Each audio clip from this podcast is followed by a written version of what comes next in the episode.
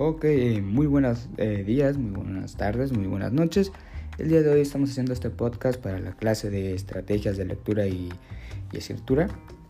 Y el día de hoy venimos a hablarles más que nada sobre el video o más bien contarles un poco más de lo a profundidad lo que fue este video llamado Leer me salvó la vida, escribir le dio un sentido de Jordi Sierra. Eh, nos cuenta la vida de un muchachito, que es exactamente la vida que él tuvo que pasar, ya que él antes era tartamudo.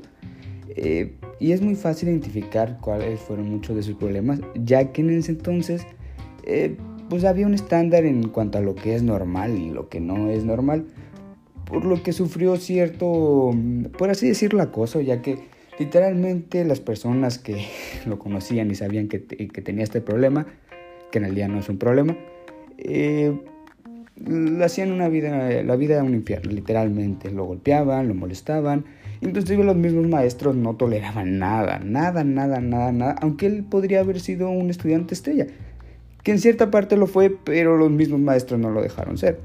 Em, ¿Qué podemos ver aquí? Eh, no solamente un niño sufriendo, sino también toda una sociedad completamente diferente a la que tenemos actualmente ya que si te das cuenta en, la vida real o en lo que estamos, eh, en, el, momento en el que estamos ahora, eh, cualquiera em, puede encontrarle o puede eh, tenerle un sentido a cualquier otra cosa y de cierta forma la gente no lo va a mirar extraño. ¿Por qué? Porque ya está más normalizado.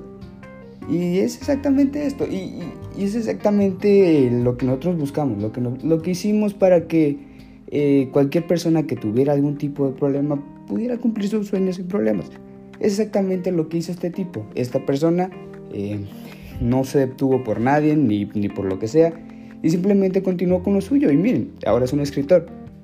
Entonces, eh, podemos hacer una comparación. Literalmente antes no podías hacer nada sin que las demás personas eh, te identificaran como raro. Ahora puedes hacerlo y simplemente hacerlo, porque la gente te va a mirar y te dice, ok, es una persona a la cual está cumpliendo sus sueños, no se detuvo. Miren, dejándolo más fácil, lo que antes era identificado como raro, ahora te puede identificarse exactamente por lo mismo, pero llamándote de otra forma, un soñador.